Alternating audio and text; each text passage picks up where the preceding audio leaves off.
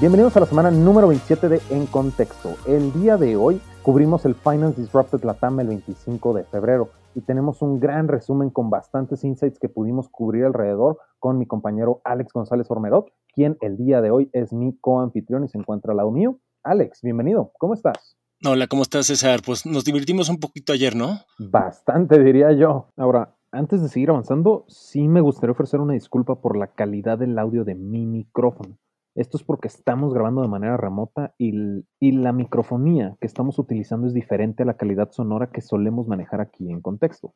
Pero regresando al evento, fue ilustrativo el Finance Disrupted, tuvo bastante información en relación a sobre todo tecnología y la percepción que hay desde la banca tradicional, pero supongo que tenemos que ir tocando paso a paso para ver cómo, cómo podemos hacer este, este resumen de toda la información que vimos, ¿no? Y todas las personalidades que nos topamos, ¿no? Tú tuviste la oportunidad de platicar con un montón de gente, ¿no? Sí, digo, a ver, antes de desmenuzarlo, ¿qué te pareció? A mí se me hizo muy bueno para entender la realidad en la que estamos parados actualmente, ¿no? Todo lo que nos ha llevado a estar en el punto en el que estamos y los problemas a los que nos estamos enfrentando, ¿no?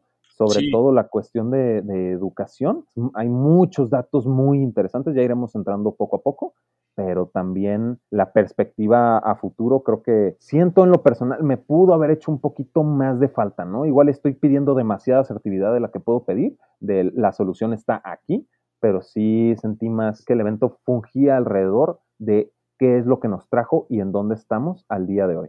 Exacto, nos dio un panorama. A final de cuentas, lo que nos dio fue todas las personalidades involucradas. Estaban, estaba la autoridad, estaban los bancos viejos, tradicionales, estaban los bancos este, nuevos, estaban fintechs que no son bancos, había facilitadores, había software como un servicio, o sea, todos, todos los que tenían algo que ver con fintech estaban ahí. Y lo que pues, me gustó tantito desde el punto de vista de contexto es, no había nada particularmente nuevo que una persona que lee en contexto, podría descubrir en ese evento lo que sirvió fue para aglomerar, ponerle cara a estas personalidades y también poder resumir un poquito lo que está pasando en este momento en el mundo fintech. Fue como una, una foto, una postal de este momento, 2020, febrero, cómo está el ecosistema de fintech. Y para eso sirvió eso. Me gustó mucho para eso esta conferencia. Eso es muy, muy cierto, ¿no? El, el escucha o lector de contexto que es realmente fanático y le dedica su tiempo a leer nuestras noticias diarias, realmente ya sabía mucha información de la que ya había en el momento, ¿no? Sí, definitivamente hubo cosas que definitivamente a mí me, me hicieron como pelar el ojo y decir, ah, mira, con razón están sucediendo las cosas. Pero también, sí, definitivamente lo que más, más sirve es tanto el ponerle rostro a las personas que están detrás, ¿no? Porque siento yo, o lo que más me llevo, sobre todo es que la banca tradicional tiene mucho, una percepción muy limitada de lo que viene, ¿no? O, de, de, solucionar los problemas. Sí, se me hizo rarísimo eso. Lo más interesante de los bancos que vimos tradicionales en el Congreso fue, pues uno sí, se, tradicional en todos los aspectos. Fue muy interesante que más allá de tener departamentos de fintech y de innovación, se notaba que eran pues departamentos bastante aislados de las operaciones de los bancos ah, de día a día. Justamente estaba platicando con el CEO de Mambo, que es una empresa que da servicios ah, de software a, los bancos, y uno de los problemas que tienen a tener es que son viejos bancos con software con más de 40 años que tienen que ponerle un patch cada cinco años para que siga funcionando. Y una persona de Citibank me comentó de manera discreta que va a llegar un momento donde los programadores de hoy no van a entender el lenguaje de hace pues, muchísimas décadas. Entonces, en realidad, el precipicio para los viejos bancos se aproxima. La pregunta es, se lo van a tomar en serio o no. Entonces, por una parte parecía que pues tal vez no, pero también por otra parte pensé, también estos bancos están aquí un poco como si fuera un catálogo de ventas. Dicen, ah, pues perfecto, aquí están estos Challenger Banks, estos neobancos, qué bonito, ahí está Fundedora, ahí está Confío, ahí está Cumplo, y es como un catálogo de ventas, a ver, ¿a quién me voy a comprar en algún momento en el futuro cuando me urja tener una solución fintech para que siga creciendo mi, sector. Creo que estás respondiendo tu misma pregunta. ¿eh? si se lo van a tomar en serio o no, es que sí le van a dar esa importancia. pero no la importancia que se necesita o que se dejó claro durante el evento, ¿no? Porque para sacarme las papas del horno, el, adquirir una fintech ya es cuando justo las papas se te están quemando, ¿no? Entonces, fue parte de los temas que justo tocamos durante el evento, la importancia de la colaboración, que ya iremos entrando poco a poco, ¿no? Pero sí, por lo menos yo algo que observé muchísimo, muchísimo, muchísimo y que me encantó, sobre todo de quienes participaron en el evento, es que notabas quién era emprendedor, quién estaba como emprendedor buscando cambiar la industria y quién estaba bajo nómina, ¿no? Era algo que se notaba muchísimo desde los insights, desde sus perspectivas, desde su emoción de hablar del tema. Era algo que se notaba bastante en los participantes del evento. Claro, pero a su vez sentía que sí había una burbuja muy particular de gente de finanzas, pongámoslo en esa, en esa categoría, donde lo, lo, que escuché en toda la conferencia me hizo sentido, me gustó prácticamente todo lo que se dijo, concordé con varias cosas más que otras, pero una cosa que se repetía una y otra vez, que a mí en lo personal me incomodó un poco, y de hecho en algún momento pronto estarán viendo un artículo mío al respecto, es el uso del eufemismo de la entre comillas, educación financiera, que cuando te sentabas a escuchar lo que estaban diciendo, te dabas cuenta que en lo que en realidad lo que están haciendo es le están echando la culpa al consumidor por cualquier cosa que vaya a pasar en algún momento. Están pasándole el riesgo inherente en un mundo financiero al consumidor de manera narrativa, al decir, no, pues es que el consumidor en Latinoamérica es tonto, no saben cómo manejar sus finanzas y por eso ellos compran productos que no les, no les pertienen. Cuando uno se siente y piensa, pues no es el chiste eso de los reguladores, o sea, no es, no es, no es, no es una falta ética venderle a una persona que no puede pagarte los intereses y que tú sabes como experto financiero. Eso me, me disgustó un poco, ponerle todo, toda la carga de la responsabilidad a la educación, entre comillas. Porque, por ejemplo, una cosa que me gustó bastante es, creo que fue Confío, dijo, pues mira, si se te pasa, si, si te pasas y no pagas tus deudas, tu crédito, los cobros por retraso moroso llegan hasta los 5, 7 días. Entonces no vas a pagar mucho más. Y yo creo que ese es el abordaje que se tiene que poner. Un poco de entendimiento, empatía con el consumidor. Si vamos a estar diciendo que el producto lo es todo y el UX lo es todo y que el consumidor es es, el dios de los startups, hay que actuar de esa manera y hay que ser empáticos con el, con el consumidor. Y eso me gustó mucho más que decir, los consumidores tienen que educarse financieramente. ¿Qué estás haciendo tú, startup, banco tradicional, para hacer eso? No me dieron muchas respuestas en torno a eso. Entonces, eso fue lo que más me, me sonó, digamos, en la, en la, en, eso fue lo que más me sonó en la conferencia, más allá de todo lo que, pues, con lo que estuve de acuerdo. Sí, tienes mucha razón en que definitivamente el echar la culpa a otros es deslindarte del problema. Pero también al momento que hablan de la educación financiera, sí, y yo sí siento que sí hubo datos que, nada más para dejar claro, ¿no? Definitivamente no puedes culpar a otros, pero sí, de nuevo, nos dicen dónde estamos y era justo el cómo es el comportamiento del consumidor al momento de ahorrar. Al momento de ver ellos un ingreso adicional que es producto de, ponle tú una microinversión, lo que sea, ellos asumen que automáticamente es su dinero. Y de hecho, ahorita que estabas platicando, no fue eh, de Confío, fue Nicolás Shea, fundador de Cumplo, que estaba platicando, platicando de eso, ¿no? Pero justo, o sea, no puedes estar culpando a otros usuarios por ese desconocimiento. Tú tienes que cubrir esa brecha, que era incluso el nombre del panel, ¿no?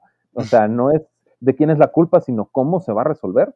Pero también digo, yo te puedo platicar en Citibanamex, este Manuel Romo, Chief Executive de Citibanamex, él, él estaba platicando justo del, no, sí, estamos pensando en empezar a crear este, tecnologías y cosas de ese estilo, que es la parte que yo veo mucha limitación por parte de la banca tradicional, empezar a implementar cuando ya hay y estás rodeado de gente que te está observando decir que estás empezando y esas personas ya tienen esos modelos que tú estás queriendo implementar, que fue, un, creo yo, una de las cosas que, que, aportó muchísimo al, evento, pero necesitas que la gente, que los participantes importantes lo escuchen y es la colaboración, ¿no? El encontrar este punto medio entre la banca tradicional y las fintechs, de que trabajen en conjunto para poder resolver estas brechas de conocimiento. Y yo te puedo platicar, o sea, un, un dato súper interesante que se me quedó muy marcado es el, el uso la asistencia y los depósitos, el uso del manejo digital del dinero más bien, para las comunidades no, no marginadas, pero sí que no utilizan los bancos. Odian asistir a las sucursales, pero siempre cuando hay depósitos, cuando tienen que enviar su dinero a sus familias, cuando tienen que depositar su dinero a cualquier lado, ellos utilizan las tiendas de conveniencia OXO. Y tú dices, ¿por qué?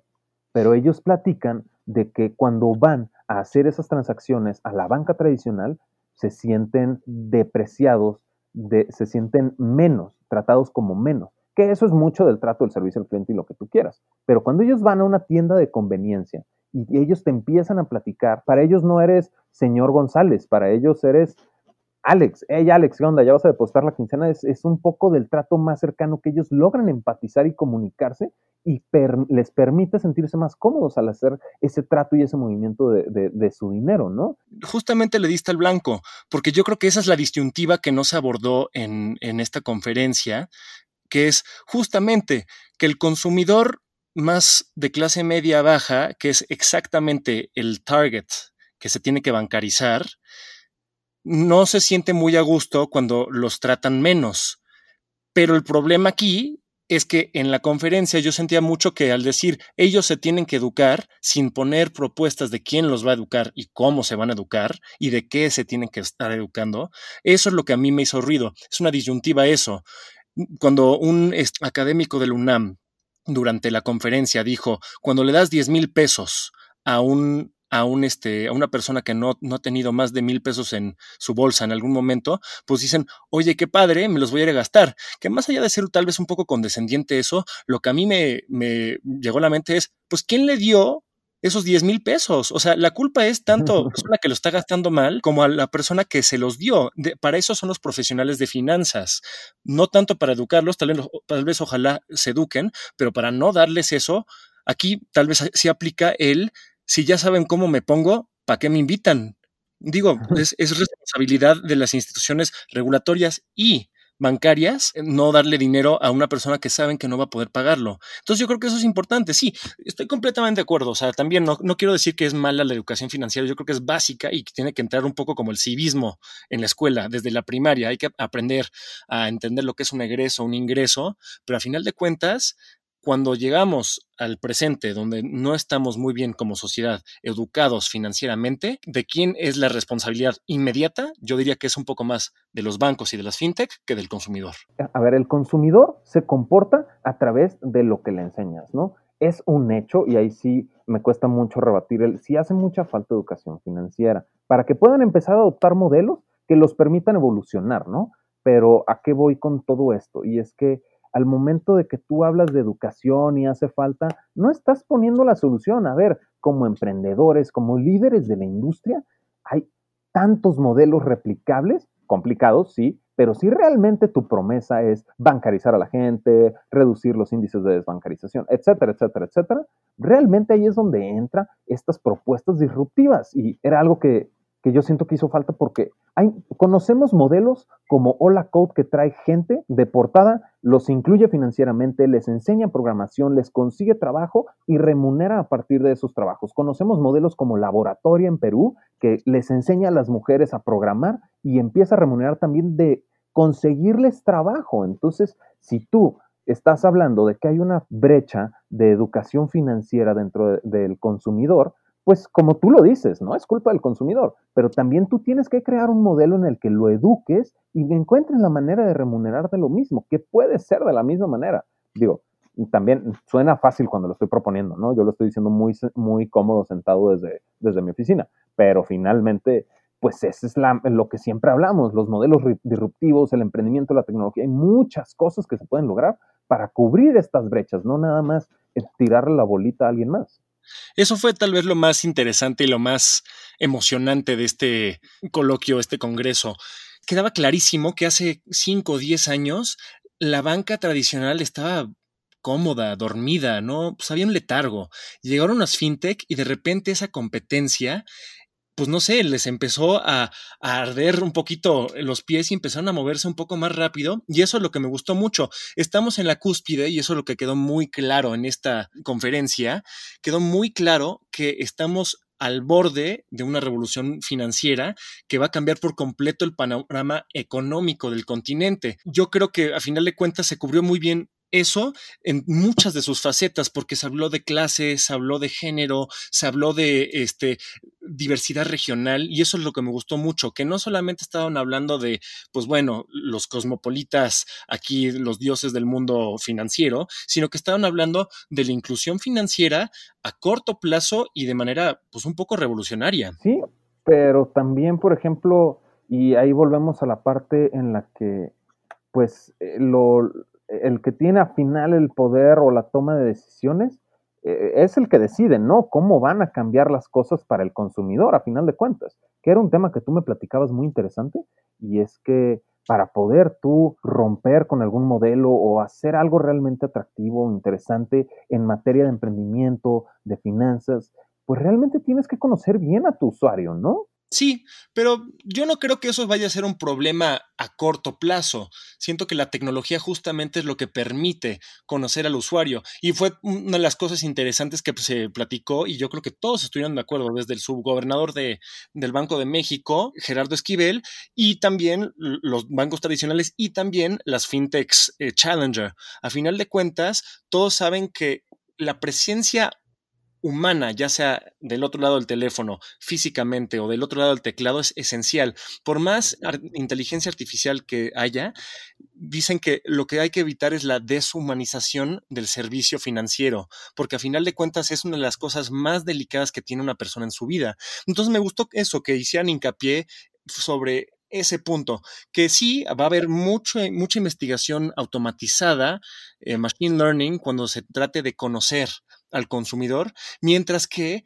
nunca se va a perder ese cara a cara, que yo creo que es lo que se arriesga cuando se automatiza demasiado. Entonces, eso, eso no me preocupó demasiado, el, la falta de conocimiento del consumidor. Yo creo que más bien lo que preocupaba era que el consumidor dejara de reconocer con quién estaba tratando del otro lado en las fintech. Fíjate que yo te quería alegar al respecto, pero sí es algo que sí aportó bastante bien el subgobernador del Banco de México, Gerardo Esquivel, y era justo el, sí, a ver, las comunidades marginadas, sí puede haber muchas tecnologías que pueden implementar, pero antes de conocer estas tecnologías que están un paso adelante de lo tradicional, pues realmente tienen que empezar a saber cómo funciona, ¿no? Primero tienen que llegar los cajeros para que sepan cómo funciona un cajero y después los educas en la revolución que te cambió la percepción del uso de un cajero. Pero qué, raro que lo veas así. Yo lo vi exactamente al revés.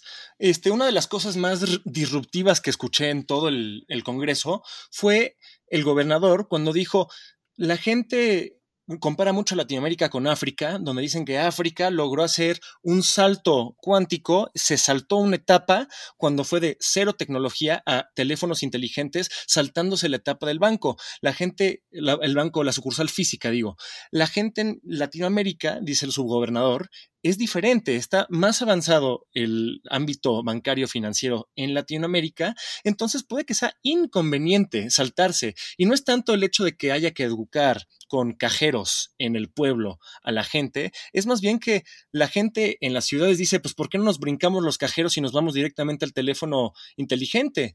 Y el, subgobernador dijo, no, espérense, espérense, la gente aprecia que haya un cajero porque es un país muy defectivo. Esa transición va a ser dolorosa si no les das acceso a efectivo. Entonces, al final de cuentas, no vale la pena. Si podemos poner un cajero en un pueblito, hagámoslo. No le hagamos el feo solamente porque es un poco más old school. Y eso fue lo que se me hizo interesante lo que dijo, porque yo no lo había pensado así. Yo pensaba que tal vez siempre era deseable hacer un leapfrog, un salto de etapa. Pero dijo, no, espérate, espérate. Eso es lo que dices tú desde tu, justamente desde tu oficina muy comodito en medio de una gran ciudad cosmopolita una persona en un pueblo aprecia un cajero. Sí, pero, o sea, también entramos, o bueno, yo, yo, yo, fue lo que menos me generó conflicto.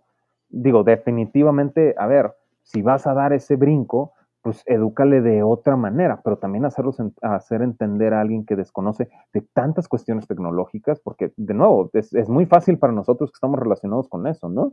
Pero alguien que no conoce, sí entender la tecnología debe de ser, sí, sí considero que sí necesito un paso a paso. Y ahí entramos a la cuestión de, educación de nuevo, el, el saber las bases y después saber todas las vertientes y posibilidades existentes, ¿no? No puedes llegar con alguien que no sepa qué es un botón de una computadora y explicarle cómo funciona una tableta inteligente, ¿sabes? Que a final de cuentas, nosotros estamos también, o sea, eso es lo interesante de las revoluciones, o sea, tampoco nosotros que según estamos en la vanguardia, todos los que estuvimos en el Congreso ayer, tampoco estamos muy enterados. Yo creo que por eso, uno, no escuchamos muchísimas soluciones muy concretas. Y dos, yo creo que también, por ejemplo, hubo un momento donde un panelista explicó lo que significaba blockchain y la propia directora del Economist Intelligence Unit dijo, esa es la manera más concisa y clara que he escuchado la descripción de blockchain en mi vida y yo llevo años en esto. O sea, el hecho de que nosotros apenas estemos entendiendo cosas como CODI, blockchain, Bitcoin, yo creo que es muy, pues, te dice mucho de en qué momento histórico estamos ahorita, porque a final de cuentas nosotros se supone que somos los de la vanguardia y apenas estamos empezando a entender. Entonces también educación financiera definitivamente para todos nos hace falta. Sí, es, eso, eso, eso estoy consciente, ¿no? Pero también datos súper importantes que, que se tocaron, porque tú lo acabas de mencionar hace, hace un par de minutos, y era el realmente empatizar con el usuario, ¿no? Estaba Adalberto Flores, que es cofundador y CEO de Quesky, y justo estaba platicando, él tenía tanta información, tenía tantos datos de tantas personas, que realmente los modelos de riesgo para evaluar a los, a los usuarios, pues sí necesitaba un experto en ciencia de datos para entenderlos, empezar a implementar inteligencia artificial para realmente detectar si eran válidos o no, si, si necesitaba el, algo que le desmenuzara la información para realmente interpretar, no nada más el, tengo muchos datos y aquí están las gráficas, ¿no? Y a mí se me hizo súper interesante y sobre todo inteligente por parte de, del liderazgo del equipo de Quesky el buscar esa empatía, ¿no? No puedes vender si no entiendes qué necesitan. Que es un poco lo que platicamos la vez pasada, que tal vez es un riesgo y a la vez es una solución la tecnología, porque cosas como el machine learning, cosas como la, inteligencia artificial y los datos y el uso correcto de los datos, te puede llevar de un lado a una distopía en donde todo es súper deshumanizante, súper alienante. La gente está tratando siempre con robots y nunca con un ser humano y nunca sabes en dónde estás en un mundo kafkiano de términos que no entiendes, aún siendo una persona medianamente educada. Pero hasta el otro lado, que es lo que esperamos que ocurra, que es con el uso bien bien enfocado de los datos y de ese tipo de inteligencia artificial, podemos conocer más sobre nosotros y las empresas nos pueden ofrecer más a nosotros lo que necesitemos de manera mucho más personalizada. Y eso yo creo que es la utopía a la que deberíamos tratar de llegar, mucho más en un mundo de finanzas donde el dinero de la persona que te está confiando su dinero, su inversión, su nómina, es de las cosas más importantes que necesitan en la vida, porque de eso vive. Entonces, se dijo en la conferencia, si en esta etapa falla una fintech, va a ser un desastre para todas, porque si hay un hoyito en el dique de la confianza, todo el aparato se viene abajo. No puede haber ni una pizca de duda de que todo el aparato es sólido, que, todo el aparato es seguro. Y entonces estamos en un via crucis importante, yo creo. No, sí, y, o sea, y mucha perspectiva. De nuevo, yo sí siento que la banca tradicional tiene una percepción muy limitada por alguna comodidad en la que se encuentra que estabas mencionando. Eh, definitivamente se notaba quién tenía eh, esta visión en el futuro. Estaba Emilio González de Nubank y les decía, a ver, no, espérense, el crecimiento no es igual a éxito, ¿no? Que es algo que nosotros platicamos muchísimo en contexto. Hubo muchísima información, vamos a estar sacando el resumen dentro del blog de contexto con bastantes más insights al respecto. No sé si hay algo que quieras agregar, Alex. Se me hizo un gusto estar ahí compartiendo ideas controvertidas a veces, a veces todos estábamos de acuerdo, pero lo bonito fue el face to face, el estar todos juntos, personas que a veces son antagónicas, tratando de conciliar sus diferencias y llegar a un punto de cooperación, que yo creo que fue la conclusión del Congreso. Todas las partes tienen que cooperar para que esto sea un éxito, porque a todos les interesa que sea un éxito. Así es, entonces con eso realmente hacemos el wrap-up de este episodio del día de hoy, que es un resumen de la perspectiva de la industria fintech en función de la banca tradicional para lo que nos ha traído al día de hoy y lo que viene en un futuro. Como siempre, yo soy César Miramontes. Yo soy Alex González Ormerod.